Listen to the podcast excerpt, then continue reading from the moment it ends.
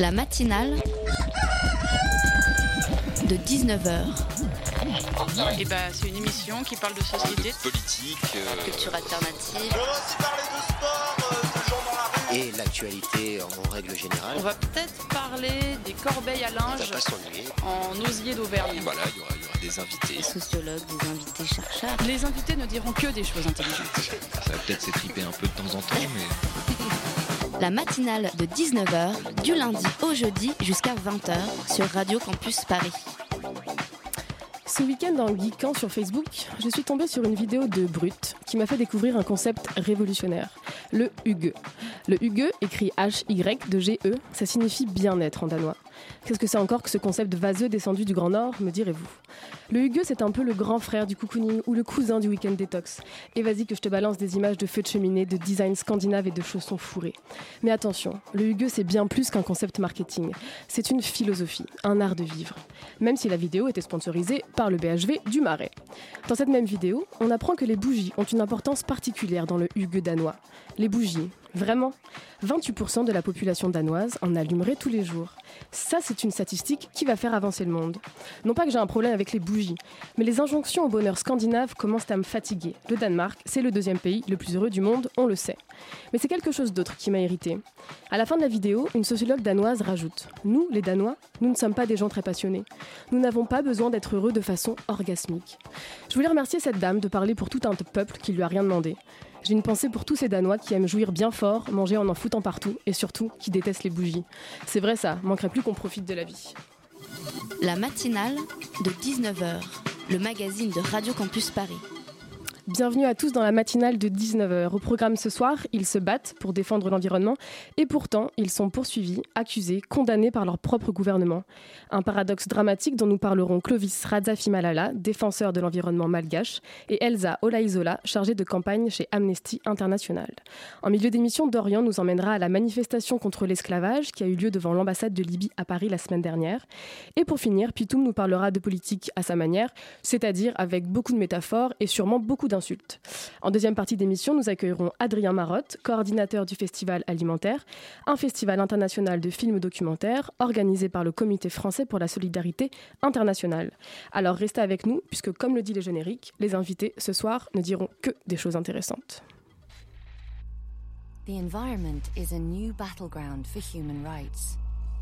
Each week, more than three people are killed for taking a stand against environmental destruction on their land. In Brazil, Isidio Antonio was gunned down by hitmen for denouncing logging that is gutting the Amazon.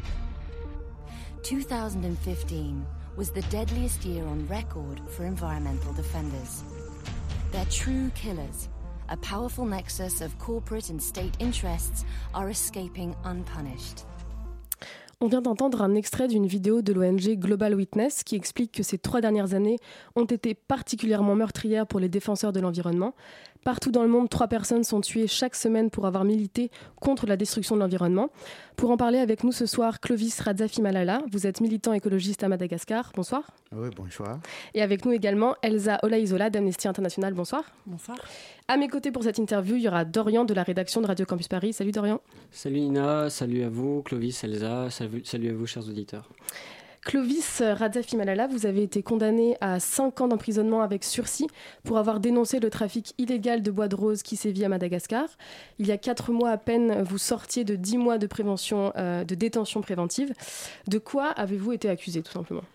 Euh, euh, J'étais accusé de rébellion, destruction des biens publics et aussi incendie des documents publics. Et vous, euh, vous dites que vous n'avez pas commis tous ces actes C'est ce que vous avez... euh, Euh, oui, parce que j'étais pas dans la manifestation, je suis pas l'organisateur de la dite manifestation. Et donc vous pensez que ces accusations euh, sont euh, une un moyen de faire peser une menace euh, sur vous pour vous dissuader de mener votre action euh, militante? Euh, oui, bien sûr. Vous êtes coordinateur de la coalition Lampogno. Quelles sont les actions militantes que vous meniez avec cette euh, coalition? Exactement En fait, euh, c'est une organisation des sociétés civiles, c'est une plateforme euh, qui englobe euh, des sociétés civiles qui luttent contre la destruction de l'environnement, euh, l'exploitation illicite de notre ressource naturelle, dans notre région. De quelles ressources on parle particulièrement? On parle plutôt de la bois, du bois des roses. Et vous pouvez peut-être nous expliquer rapidement, alors qu'est-ce que c'est le bois de rose, à quoi, pourquoi on, en fait un trafic? Et, et quelles conséquences cela a sur l'environnement à Madagascar? Euh, le bois de rose fait partie des bois les plus recherchés dans le monde. C'est un bois dur, plus dur que même l'acier. Euh, ça, peut, ça peut durer jusqu'à 200 ans dans l'eau sans, sans aucune euh, destruction. C'est un bois qui, qui, demande beaucoup de temps pour être exploitable, à, à peu près 100 ans. Mhm. ça ne pousse que dans des milieux fertiles et surtout dans les parcs chez nous à Madagascar. Ok.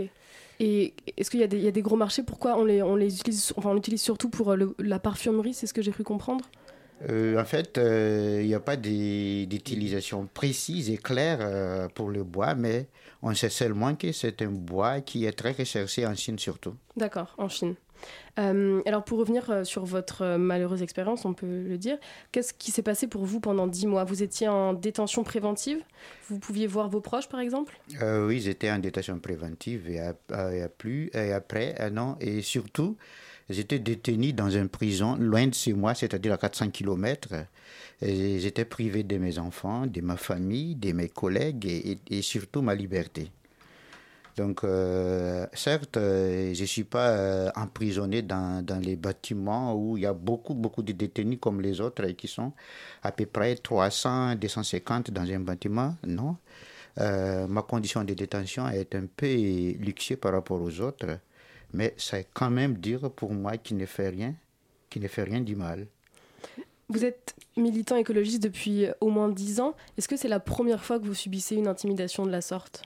L'intimidation sur euh, notre activité, ce n'est pas la première fois.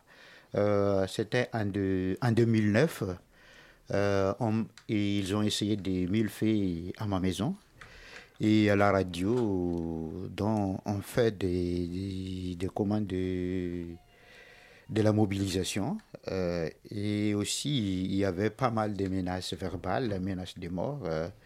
Euh, menace d'emprisonnement et ça devient réel en 2016. Euh, vous dites avoir donc euh, subi des menaces de mort, l'incendie de votre domicile familial. Est-ce que les coupables ont été appréhendés par la justice? Sur la peur des bois des roses, il n'y avait jamais un coupable. Et ce sont les, ce sont les, les défendeurs de l'environnement qui sont coupables, mais jamais les destructeurs, jamais les trafiquants. Donc ils agissent en toute impunité à Et en Pitantiné, il semblerait qu'ils sont bien protégés. Et, ces, démonstrations de force euh, de la part du coup de, du pouvoir peut-être, est-ce qu'elles pèsent sur tous les militants écologistes? Oui, bien sûr. Et est-ce qu'elles pèsent aussi sur les autres militants, on va dire du monde euh, militant au sens large du terme, à Madagascar euh, tout ce qui limite et tout ce qui, tous les militants, quel que soit dans le domaine de l'environnement, euh, dans les mines, euh, dans le l'accaparement des terres illicites, donc il y aura toujours, il y avait toujours des répressions. Hmm. Donc c'est pas uniquement aux défenseurs de l'environnement. mais quel est l'autre type de menace? Y a-t-il un autre type de menace pour l'environnement que l'accaparement de, de, ce fameux bois de rose, notamment à Madagascar? Euh, qu'est-ce qui pèse encore sur l'environnement? Euh, L'environnement malgache est menacé par les, destructions de la forêt. Il y avait l'autre sens des bois qui sont très riches à Madagascar, autres que le bois de rose, les palissandres. Le pernambouc. Hein. Euh, mm, mm. Et aussi les, les tortilles dans le sud de Madagascar. Qu'est-ce que c'est? Les... tortilles. Les tortues, pardon. Oui, les, tortues, oui sont ici et, exportés vers l'extérieur. D'accord. Euh, justement, toutes, ces, toutes ces denrées sont exportées vers l'extérieur, elles sont destinées au, marché euh, international. Il y a pourtant un embargo international qui, qui, existe, qui pèse sur le bois de rose. Euh, il reste apparemment sans grand effet puisque le trafic continue. quelle est la position du gouvernement malgache par rapport à ce trafic? Est-ce que ouvertement il, a il dénonce ce trafic ou est-ce qu'il le tolère au final? Bon, euh, sur les papiers, il dit qu'il va lutter contre le trafic, mais en réalité, euh, on voit, on voit mal cette initiative euh, de notre gouvernement. Est-ce que c'est à cause de la corruption peut-être ou c'est juste un manque de volonté politique? Les deux à la fois. Les deux à la fois? Oui. Euh, Elsa Olaizola, euh, du coup, si on parle d'embargo international, si ce genre de mesures au niveau international euh, reste sans beaucoup d'effet, euh, quel, quel, euh, vous qui êtes chargé de, de- campagne à Amnesty, quelle est l'action au niveau international qu'on peut imaginer pour, pour avoir un effet sur ces trafics illégaux? Alors justement, nous, c'est dans le cadre de notre campagne 10 jours pour signer, où on met en avant euh, le cas de 10 défenseurs des droits humains qui sont attaqués dans le monde, on a choisi le cas de Clovis parce que c'est un cas emblématique, euh, un cas emblématique de défenseur des droits humains qui est attaqué à cause de son engagement pour défendre l'environnement. Et du coup, nous, euh, le type d'action que nous proposons concrètement, c'est d'interpeller les autorités, c'est-à-dire d'écrire aux autorités pour leur dire nous, connaissons le, le cas de Clovis Razafi Malala, nous nous mobilisons pour lui et nous demandons à ce qu'il soit protégé. Et en fait, en parlant du cas de Clovis qui est attaqué, nous parlons aussi de euh, la thématique de, de- du bois de rose. Donc ce qu'il est possible de faire, ce que nous demandons à, nos militants, nos sympathisants de faire, c'est d'écrire pour soutenir Clovis et pour interpeller les autorités. C'est bien ce que j'avais fait moi dans le cadre de l'opération Action Urgente et Écriture, euh, dans le cadre d'Amnesty International. euh, je crois que c'était en juillet dernier, notamment. On avait, j'ai écrit une lettre au ministère, au ministre de la Justice, dont j'ai oublié le nom, euh, Charles Andrea Micesa, euh, pour demander la libération de Clovis. Donc je suis très content de le voir ici ce soir. Merci beaucoup, mais il n'est plus là. Il est plus là? Oui, il a changé par une dame. Et euh, du coup, je voulais hum, savoir par rapport justement à toutes ces actions qui sont menées, euh, qui viennent de l'étranger, vous, euh, quelle est votre situation aujourd'hui à Madagascar? Quelle est la marge de manœuvre que vous avez pour continuer à mener vos actions militantes? Euh, avant même qu'ils étaient en prison, on, on a essayé d'organiser un peu au niveau national. Mhm. On a créé une plateforme. euh, en fait, euh, c'est une coalition nationale de plaidoyer environnemental euh, qui va assurer la lutte. Euh, malheureusement, après deux mois de, de création, je me suis emprisonné. Mais les autres, mes camarades, ils sont maintenant en, pleine action pour continuer notre combat. Et c'est des actions de plaidoyer, de sensibilisation? Oui, et plaidoyer, sensibilisation, interpellation aussi. Ok. Et est-ce que vous organisez justement des, des actions comme celles qu'on vous a reprochées à tort, euh, notamment des actions euh, plus coup de poing, des, des- des manifestations, des blocages? Euh pour le moment, on, on ne prépare pas une manifestation parce que c'est très dangereux. Euh, La police est violente? Euh, oui. Est-ce que cette, cette, cette, euh, on cette- cette répression organisée par le pouvoir, elle, est, euh, elle se généralise à cause de la corruption? Est-ce que la corruption, c'est un, un thème qui est vraiment essentiel, euh, enfin, c'est, disons, un, un fléau à Madagascar? Oui, c'est un fléau. C'est généralisé par tous les domaines. il y a de la corruption. Donc la police ne peut pas, n'est pas là, pas même de vous défendre, vous, quand vous menez vos actions? Non. D'accord. Désolée.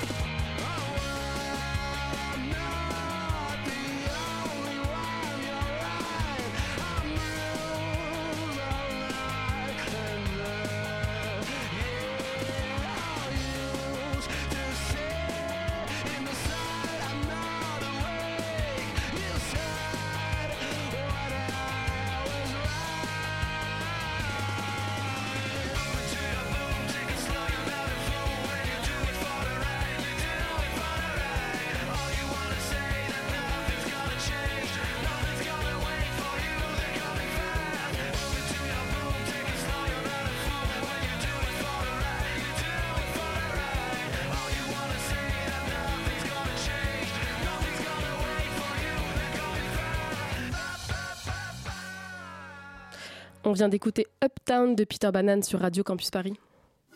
La matinale de 19h, le magazine de Radio Campus Paris. On est toujours en studio avec Clovis Radzafimalala, militant écologiste malgache, et Elsa Olaizola d'Amnesty International, avec lesquels on parle des attaques que subissent les, défense- les défenseurs des droits humains partout dans le monde. Avant la pause, on parlait de l'embargo et je crois que Clovis, vous aviez quelque chose à rajouter euh, dessus. Euh, oui, sur l'embargo, euh, euh, le trafic des bois des roses, ce n'est pas une opération officielle, donc euh, euh, l'embargo, ça ne sert à rien. C'est-à-dire que l'embargo n'est pas reconnu par le gouvernement malgache. Enfin, c'est Euh, en fait, l'embargo, c'est pour empêcher la le gouvernement de vendre De les vendre. bois, Mais vu que le alors trafic que est le illégal. trafic est illégal, donc ça ne sert à rien. Mhm. Et euh, la coalition Lampogno, dont votre euh, association fait partie, militait en 2015, j'ai lu, pour un retour des bureaux de douane à Marouane, etc. Euh, vous sembliez presque militer pour un retour à l'état de droit. L'État vous avait abandonné? Euh, oui, euh, parce que en 2010, euh, la douane, le service des douanes de Maronchette a été fermé par l'État, justement au moment où le trafic des bois des roses dans notre région a monté en puissance. Donc, à mon avis, ça a un accord avec le trafic des bois des C'était roses. délibéré en quelque sorte. Oui, et puis avec l'appui du VVF, on a monté un projet euh, pour demander euh, à l'État de, réouvrir euh, euh, les services des douanes qui a été fermé. Euh, à Maronchette, c'est un bail. Là où il y a plus de 100 bateaux qui font le va-et-vient, euh, favorable aussi au trafic de tous genres euh, dans, dans le mer. Donc, euh, En effet, j'avais vu qu'en plus de votre action écologiste, la prolifération des armes à feu semble être un gros problème dans cette région. Oui, a- dans, les, dans les parties de Madagascar, il y a le phénomène des vols de zébis par armes avec Kalachnikov. Donc, euh, on- se demande d'où viennent toutes ces armes-là. Donc les ébus, ce sont bien des, des sortes de vaches? Euh, Oui, ça des- Et du coup, ces bureaux de douane, ils ont été rouverts depuis? Ah non, Donc il n'y a toujours pas de douane il n'y euh, a dans cette toujours partie? pas de douane euh, à Maronchette. D'accord. Euh, la répression que vous avez subie, Clovis, c'est que donc bon nombre de vos concitoyens subissent aussi à Madagascar. Elle est, c'est malheureusement pas une exception. En 2016, euh, Amnesty pointe que 281 défenseurs des droits humains ont été tués à travers le monde, et la moitié d'entre eux étaient des défenseurs de l'environnement, tout comme vous. Euh, Elsa Olaizola, vous êtes chargée de campagne à Amnesty International. Euh, en ce moment, on est en plein dans la campagne Les 10 jours pour signer, une campagne qui mobilise autour de 10 cas de défenseurs de droits humains. Euh, de quoi, quelles sont les menaces en fait que subissent euh, ces personnes à travers le monde? Quel est le panel de toutes les menaces qu'ils subissent? Alors, euh, les, menaces qu'ils subissent, elles sont de deux sortes. Tout d'abord, il y a les menaces qui sont qu'on pourrait qualifier de individuelles. Euh, ce sont les menaces comme celles qu'a subi Clovis, c'est-à-dire harcèlement, intimidation, faire des procès euh, à répétition pour euh, de fausses raisons, mais c'est aussi des attaques physiques, euh, des, attaques physiques qui peuvent même arriver à la mort, comme vous l'avez dit. Il y a eu euh, 281 assassinats en 2016. Euh, ce que j'aimerais souligner, c'est qu'on assiste à une très forte hausse de ces attaques, puisque par exemple, en 2015, il y a eu 156 assassinats. Donc les, attaques à l'encontre des défenseurs des droits humains sont en train d'augmenter de façon exponentielle et ça nous inquiète énormément. Et le second type d'attaque, ce sont des attaques à l'encontre de la société civile en général. Donc c'est-à-dire, par exemple, adopter des lois, euh, ce qu'on appelle les lois anti-ONG, pour empêcher les ONG de se créer, pour les entraver dans leur action. C'est aussi euh, adopter des lois qui vont restreindre le droit de manifester et donc qui vont empêcher les défenseurs des droits humains de s'exprimer publiquement. Et qui sont-ils ces militants? Est-ce que ce sont de simples militants entre guillemets euh, écologistes? Est-ce que ce sont des journalistes? Alors, les défenseurs des droits humains, en fait, tout simplement, c'est toute personne qui un jour va décider de s'engager pour la défense des droits humains. Et donc, ça peut être des journalistes, des avocats, des professionnels de la santé, des militants. Ça peut être des personnes qui bénévolement vont défendre les droits humains ou qui vont le faire de manière salariée. Tout ce qui compte, c'est de les défendre de manière pacifique et de ne pas appeler ni à la haine, ni à la violence, ni à la discrimination. Et justement, Elsa, vous soulignez le fait que euh, ces attaques-là étaient en recrudescence depuis euh, 2015-2016. Est-ce que vous avez une idée de la raison pourquoi, euh, pour laquelle euh, il y a cette, euh, attaque Alors, euh, ce qui- ce qu'il faut savoir, c'est qu'il y a 20 ans, euh, tous les États, en fait, ont adopté une déclaration sur les défenseurs des droits humains, une déclaration de- des Nations Unies qui disait, en fait, qui reconnaissait le rôle des défenseurs des droits humains et qui reconnaissait le fait que l'État devait les protéger. Et en fait, ce, dont on se rend compte depuis 20 ans, c'est qu'il y a une hausse de ces attaques, et notamment euh, des attaques à l'encontre des défenseurs du droit à l'environnement, comme Clovis. Et pourquoi? C'est parce qu'en fait, ces personnes-là remettent en cause des intérêts extrêmement puissants, des intérêts souvent économiques, et donc euh, ils se font attaquer de manière de plus en plus forte. Et nous, ce que nous demandons à Amnesty, c'est aux États de respecter la déclaration qu'ils ont adoptée et donc d'assumer leur responsabilité qui est de protéger les défenseurs des droits humains. Parce que d'un côté, il y a certes ces attaques qui sont euh, proférées, enfin qui sont, qui sont faites à- contre les défenseurs des droits, et puis de l'autre côté, il y a aussi le fait que ces, ces personnes qui attaquent ne soient jamais poursuivies en justice, ne soient jamais condamnées pour leurs actes. Exactement, c'est un des gros problèmes, c'est l'impunité. En fait, clairement, euh, ce- ce- le, le- on va dire que, que le processus euh, que l'on constate, c'est que de plus en plus, euh, on va dire des on va critiquer les défenseurs des droits humains. On va dire que ce sont des agents de l'étranger, que ce sont des terroristes, que ce sont. Donc en fait, on dit les défenseurs des droits humains sont des cibles, vous pouvez les attaquer, ce qui permet une attaque de plus en plus grande. Mais en plus, une fois que ces attaques ont eu lieu, euh, ces personnes-là ne sont pas poursuivies dans la grande majorité des cas,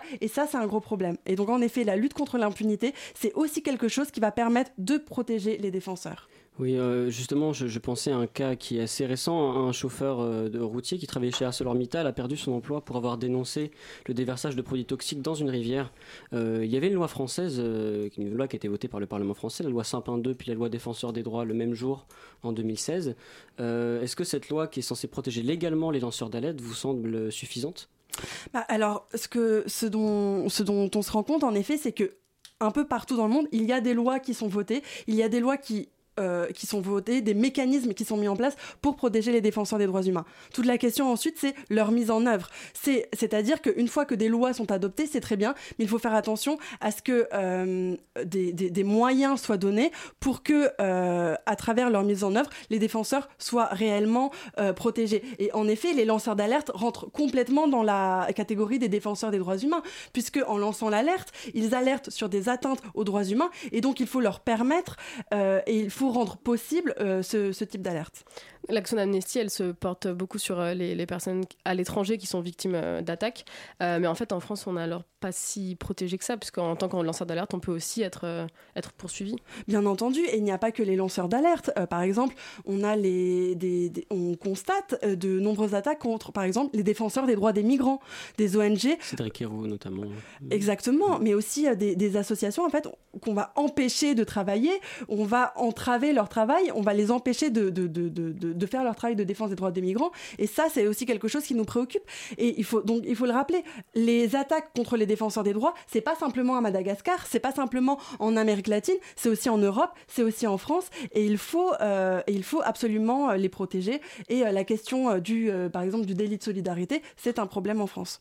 Et quelles sont les actions menées par Amnesty qui permettent d'enrayer ce, glissement général dans le monde de, criminalisation de l'action militante? Parce que nous, on voit ça, on, on- a l'impression qu'on peut pas faire grand-chose. Bah oui, c'est vrai que euh, quand on se, se dit, euh, voilà, on va on va affronter des, intérêts économiques extrêmement puissants, on peut se sentir un peu euh, euh, seul face à ça, un peu démuni. Mais justement, notre campagne des jours pour signer, ce sont des centaines de milliers de personnes qui se mobilisent à travers le monde pour défendre d'autres personnes.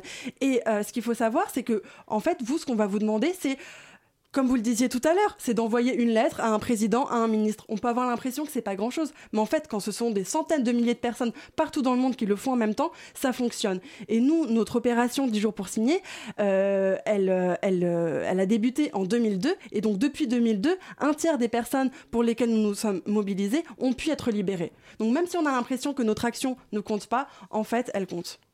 Et justement, dans, cette campagne 10 jours pour signer, donc vous, portez l'attention sur 10 cas particuliers, dont Clovis, vous faites partie. Est-ce qu'il y a d'autres cas vraiment euh, symptomatiques de cette euh, lutte contre l'environnement euh, bafoué dont vous pourriez nous parler?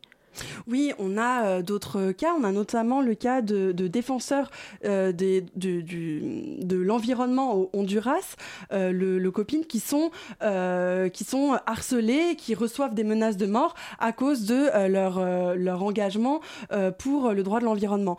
Mais on a aussi voulu s'attarder sur d'autres cas de défenseurs. Par exemple, à Amnesty, on est touché directement en Turquie, puisque en Turquie, le président d'Amnesty International Turquie et la directrice d'Amnesty International Turquie sont poursuivis pour appartenance à une organisation terroriste et ils risquent 15 ans de prison.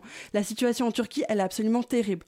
On a aussi deux autres défenseurs qui sont présents dans 10 jours pour signer et qui sont présents en France pour parler de leur combat. Ce sont deux défenseurs palestiniens euh, qui, parce qu'ils ont participé à une manifestation pacifique, passent devant un tribunal militaire israélien. Et euh, du coup, faire venir en France des personnalités comme vous, Clovis, est-ce que c'est ça aussi votre travail de sensibilisation? C'est favoriser l'échange, en tout cas, entre des populations qui pensent qu'elles ne sont pas si proches et favoriser le militantisme comme ça?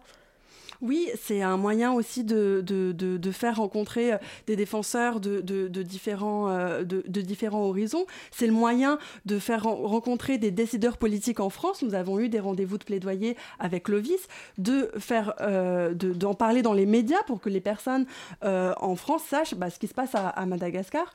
Et peut-être que Clovis, je te laisse compléter. oui, bien sûr.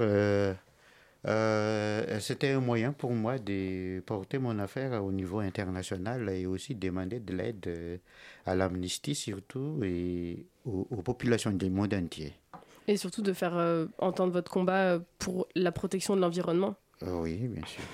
Merci en tout cas Clovis euh, Radzafi Malala et de nous avoir accordé du temps pendant votre visite Merci en France.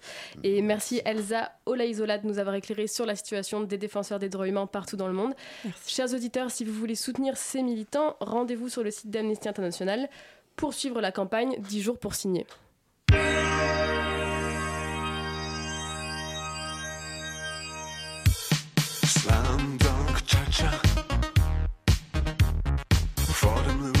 I don't want spot.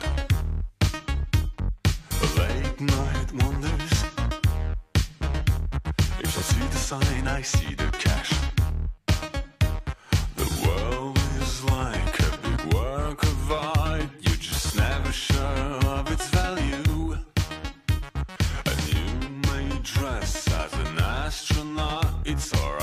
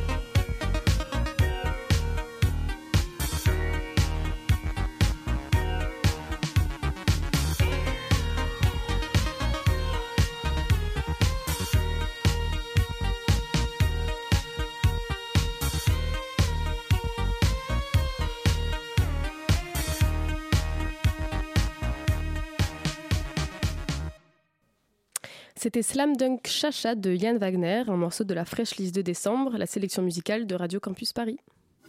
La matinale de 19h, le magazine de Radio Campus Paris. La vidéo mise en ligne par la CNN montrant une vente aux enchères de personnes migrantes en Libye a fait beaucoup parler d'elle. Dorian de la rédaction de Radio Campus Paris s'est rendu à la manifestation contre l'esclavage qui a eu lieu vendredi 24 novembre devant l'ambassade de Libye à Paris. Parmi les nombreux sujets abordés avec son homologue français, la situation en Libye après la diffusion choc par la chaîne américaine CNN de la vente de migrants africains comme esclaves en Libye, un trafic vivement dénoncé par Emmanuel Macron. C'est un crime contre l'humanité, c'est une des formes de trafic aussi aujourd'hui les plus rentables et qui nourrit euh, les délinquances les plus graves et pour partie des réseaux terroristes. Tout commence le 14 novembre dernier quand la chaîne américaine CNN diffuse un reportage choc montrant des migrants africains vendus comme du bétail, pour des sommes allant de 300 à 700 euros. L'émoi international que ce document provoque touche également la France. Trois jours après, le 17 novembre, une première manifestation est organisée et rassemble près d'un millier de personnes sur les Champs-Élysées. Le vendredi 24 novembre, à l'appel d'une vingtaine d'associations, partis politiques et syndicats, c'est une foule moins nombreuse mais tout aussi compacte qui se donne rendez-vous devant l'ambassade de Libye, à l'angle de l'avenue de Ségur et de l'avenue Suffren, à deux pas de l'UNESCO dans le 15e arrondissement de Paris. Euh, je suis là ce soir car il s'agissait d'un devoir pour moi. Euh, pas une question de, euh, de couleur, une question de, religion, c'était simplement une question euh, d'humanité, tout simplement. Et euh, il y a des esclaves blancs, il y a des esclaves roses, il y a des esclaves arabes. Ça se passe en Libye, ça se passe en Mauritanie, ça se passe en France, ça se passe aux États-Unis. Donc voilà, c'était un devoir pour moi et je pense qu'aujourd'hui, je suis là où je veux être et où je dois être. Comment vous sentez le fait qu'en 2017 on soit encore à manifester contre l'esclavage? Bah, c'est comme on disait, tout, euh, tout ensemble, c'est un éternel recommencement. Donc euh, c'est vraiment, euh, en tant que descendant d'esclaves, c'est vraiment triste de voir qu'on recommence, qu'on recommence. Et j'ai vraiment envie que ça s'arrête et d'alerter les médias, surtout, que tout le monde soit concerné, qu'il n'y ait pas seulement des noirs, que tout le monde se dise on vend des êtres humains et que ça soit pas un problème de noirs. Donc je me dis si on est nombreux, on peut peut-être euh, sensibiliser tout le monde. en.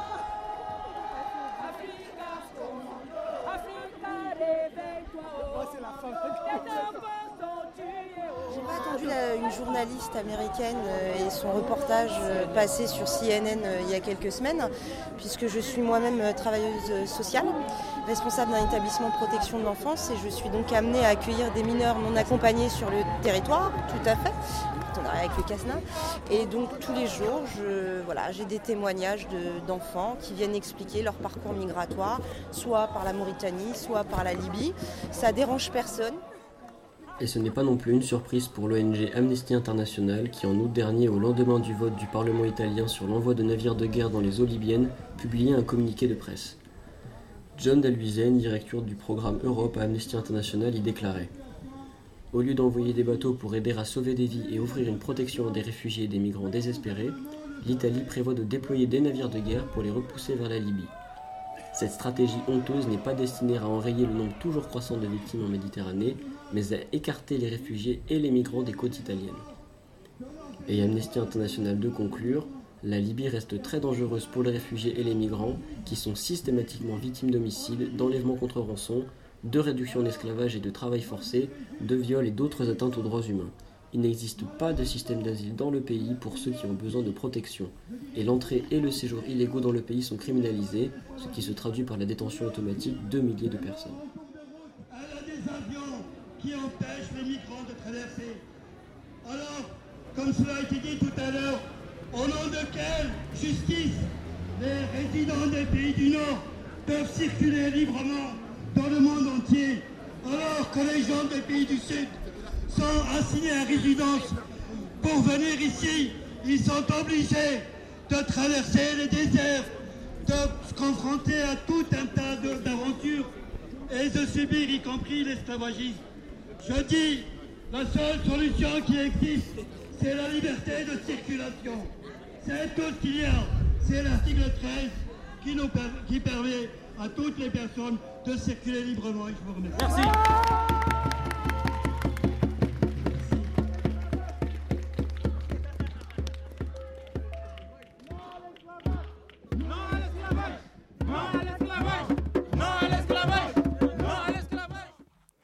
C'était donc un reportage de Dorian sur euh, la manifestation qui a eu lieu contre l'esclavage vendredi dernier devant l'ambassade de Libye à Paris.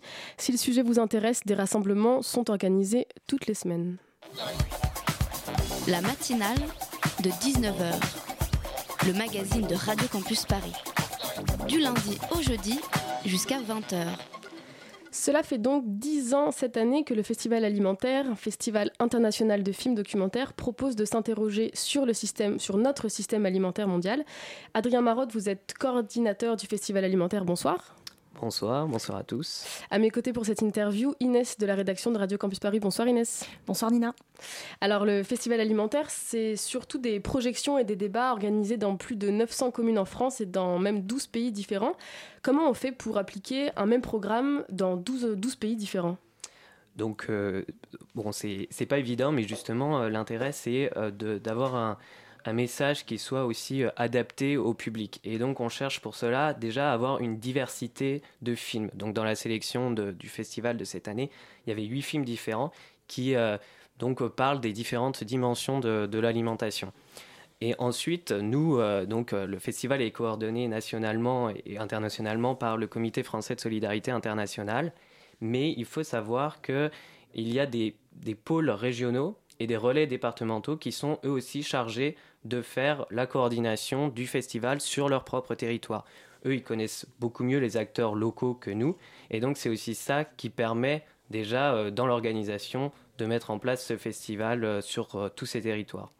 Et du coup, comment fonctionne précisément le festival? En fait, ce sont des associations ou des collectivités territoriales, peut-être, si je ne me trompe pas, qui entrent en contact avec vous, votre organisation, pour organiser elles-mêmes des projections?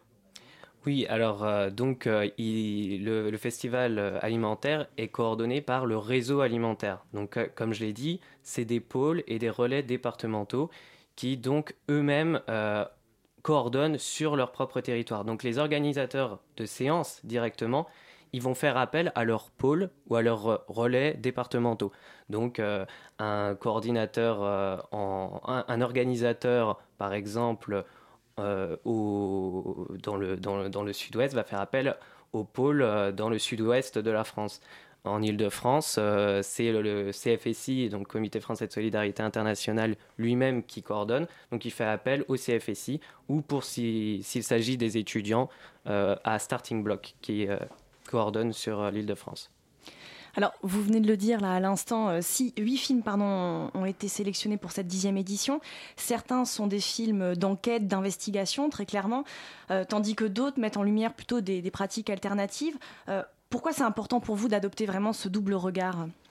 Bah, nous, c'est très important, c'est très important d'a- d'a- d'a- d'adopter ce regard, puisque bon, déjà, il faut partir d'un constat, c'est que le système alimentaire mondialisé donc ne répond pas euh, pour nous euh, aux enjeux économiques, sociaux et environnementaux. Il y, a que, il, y a, il y a déjà une chose euh, à voir, c'est qu'il y a plus de 800 millions de personnes qui souffrent de la faim dans le monde. Donc pour nous, ça, c'est une preuve et c'est intolérable. Et, et donc, c'était... Le double regard sur la sélection et, des et films. donc pour nous, ce qui est très important, c'est euh, de, de montrer aussi des solutions. Donc euh, l'essentiel, c'est de montrer que c'est pas une fatalité ce système, qu'il y a vraiment des choses à faire. Et donc pour répondre à, pour répondre à cet enjeu, euh, on défend euh, des systèmes alimentaires basés sur une alimentation durable et responsable, basés notamment sur le consommer local, l'agroécologie ou la souveraineté alimentaire. La souveraineté alimentaire, c'est euh, la possibilité pour euh, une population ou un pays de, définir sa propre, euh, sa propre politique agricole et alimentaire. Et enfin, montrer que tous les citoyens ont un rôle à jouer à travers leur consommation, qui est un acte politique, et donc ont un rôle à jouer pour mettre en place une, démocratique, une démocratie alimentaire. Et d'ailleurs, est-ce que euh, vous avez déjà euh, pu constater un peu des effets leviers de ce festival à travers peut-être euh, le regroupement de personnes qui sont venues assister à certaines de vos projections, qui se sont fédérées autour de projets à l'échelle locale, par exemple, je pense à des AMAP, des, potagers, des, des, jardins partagés, des choses comme ça? Est-ce que c'est déjà arrivé? Oui, bien sûr. Donc l'essentiel, c'est déjà de montrer à tout le monde qu'il y a des initiatives qui se créent près de chez eux. Et euh, ensuite, le festival alimentaire, c'est aussi un très bon moyen pour les organisateurs de, lier, de nouer des partenariats et aussi de développer euh, des projets. Donc c'est vraiment un événement qui invite au débat. Hein. Chaque, euh, chaque documentaire est suivi d'un débat entre tous les participants. Et ensuite, tout à l'heure, par exemple, je recevais... Terra, Terra Bilis, qui est l'association qui coordonne dans l'océan Indien et notamment à l'île de la Réunion et sur euh, tout le, pourtour de, l'océan Indien. Et donc elle me disait que voilà, à force de montrer des films, il y avait beaucoup de, personnes qui s'étaient dit oui, ok, on montre des films, on est au courant, mais qu'est-ce qu'on fait aussi euh, nous pour changer ce système? Et donc depuis, euh, depuis quelques années, ils mettent en place des systèmes d'agriculture et d'alimentation durable sur leur territoire, des cantines aussi qui, qui, sont basées sur du consommé local et des produits qui viennent donc de, de ces régions-là. On parlait à l'instant du double regard euh, que vous souhaitiez adopter euh, via votre, la sélection de vos films. Est-ce que cependant il y, a des, nouveaux thèmes qui ont fait surface dans la sélection de cette année? Et si oui, qu'est-ce que c'était? Nous, l'intérêt, c'est de montrer les, différentes facettes et les différentes dimensions de l'alimentation. Donc, euh, les thèmes, ils vont aussi avec l'actualité. Donc, par exemple, un thème qui est de plus en plus à la mode et, qu'on connaissait moins, qu'on mettait moins en valeur avant, c'est le thème de la santé. Euh, aujourd'hui, c'est très important de, de, montrer les enjeux, euh, bah, par exemple, des, des, des, pesticides ou plus récemment du glyphosate sur la santé, sur la santé des consommateurs, mais aussi sur la santé des producteurs. Et alors d'ailleurs, il y a un film qui s'appelle Bugs qui a attiré euh, mon attention. on suit une équipe de chefs cuistots qui explore les potentialités des insectes dans l'alimentation du futur. que révèle ce film en fait si on fait de la prospective alimentaire? Ce film, déjà, il était intéressant parce qu'il permettait de, montrer que euh, la, consommation et l'alimentation, c'est aussi un facteur culturel. Et donc, manger des insectes, alors que ça nous paraît pour nous complètement déraisonnable, c'est montrer qu'il y a diverses euh, pratiques et que c'est une pratique qui se fait euh, à de très nombreux endroits dans le monde. ensuite, la question, c'était aussi de montrer comment le, marché des insectes, qui est naissant et qui va sans doute émerger, comment il peut être récupéré ou non par les firmes euh, multinationales et comment il peut, euh, quels sont les enjeux derrière tout ça?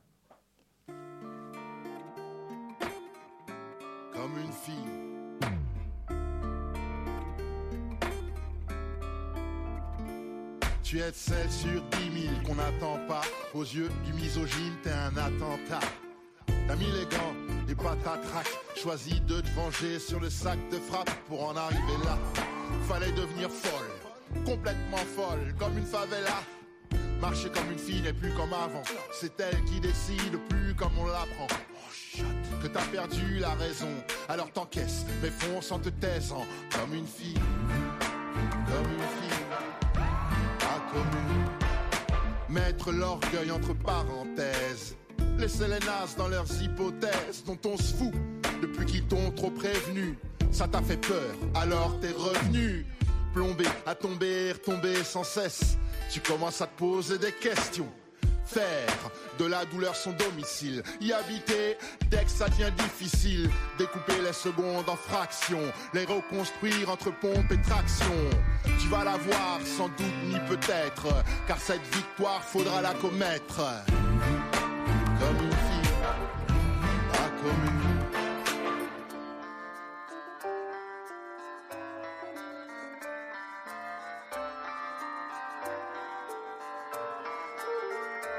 Alors ce soir, c'est ton tour, c'était ainsi.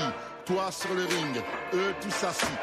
Ils sont pas prêts, lady. Je l'ai dit, une affaire à 1 million dollars. Baby, ta différence reconnue. Ils liront tout ce qu'ils t'ont soutenu. Dans les cailloux, faut miser sur la vie. Car c'est elle qui se battra comme une fille. Comme une fille. Pas. Comme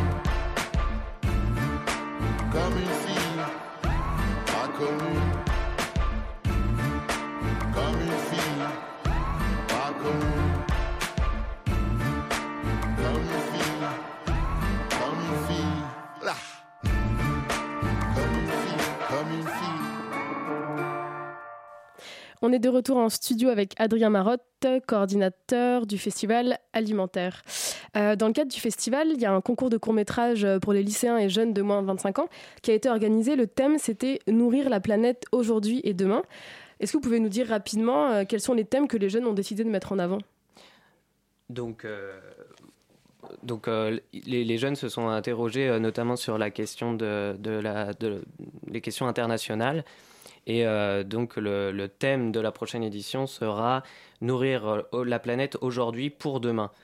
Et, euh, donc c'est un, festival, c'est un, concours de, de courts métrages, de films de moins de, de 5 minutes, qui permet notamment à de très nombreux jeunes de l'enseignement agricole et autres, puisqu'il est ouvert à, à- à tous les autres, de réfléchir justement sur ces questions-là et de réfléchir euh, aussi sur euh, la dimension internationale de l'alimentation.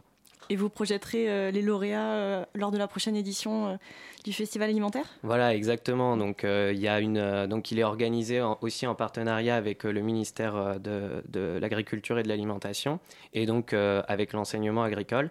Les lauréats sont chaque année proposés en première séance du festival alimentaire, donc euh, en, en première partie de, de soirée, si j'ose dire. hein. Mhm. C'est très rapide puisque c'est cinq minutes. Et euh, permet de ça permet aussi de, de valoriser leur travail.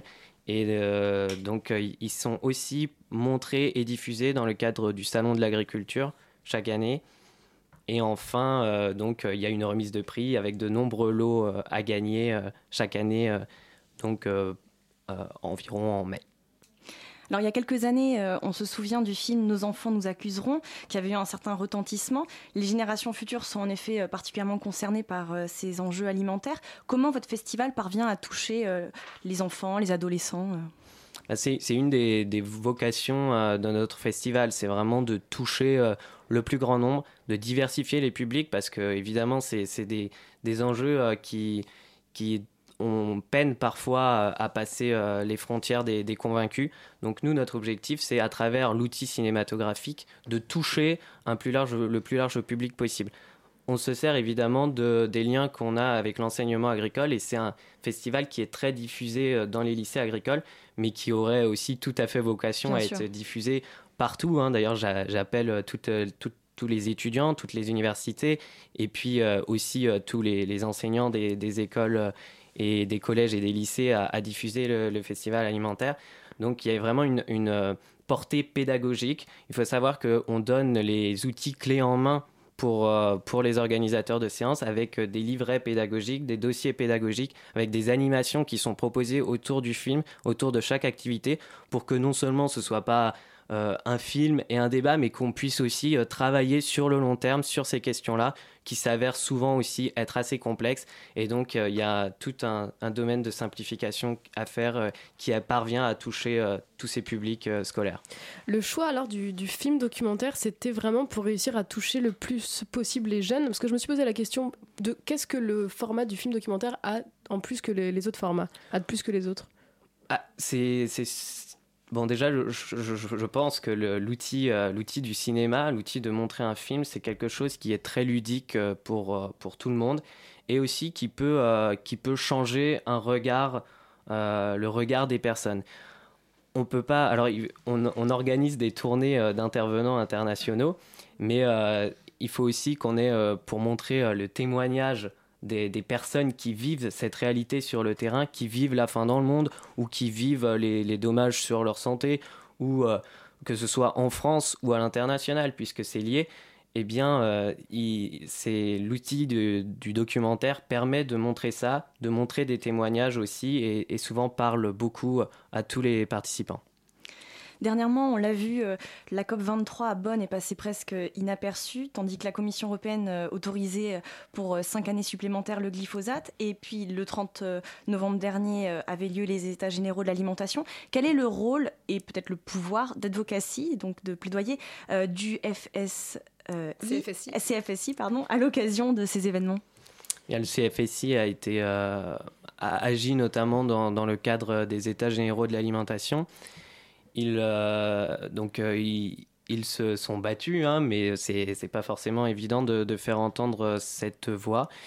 Et, euh, et donc, notamment pour le, le droit aux semences, euh, puisque donc les, la, la, très très grande majorité des semences est aujourd'hui entre les mains de quelques grands groupes, grandes firmes multinationales.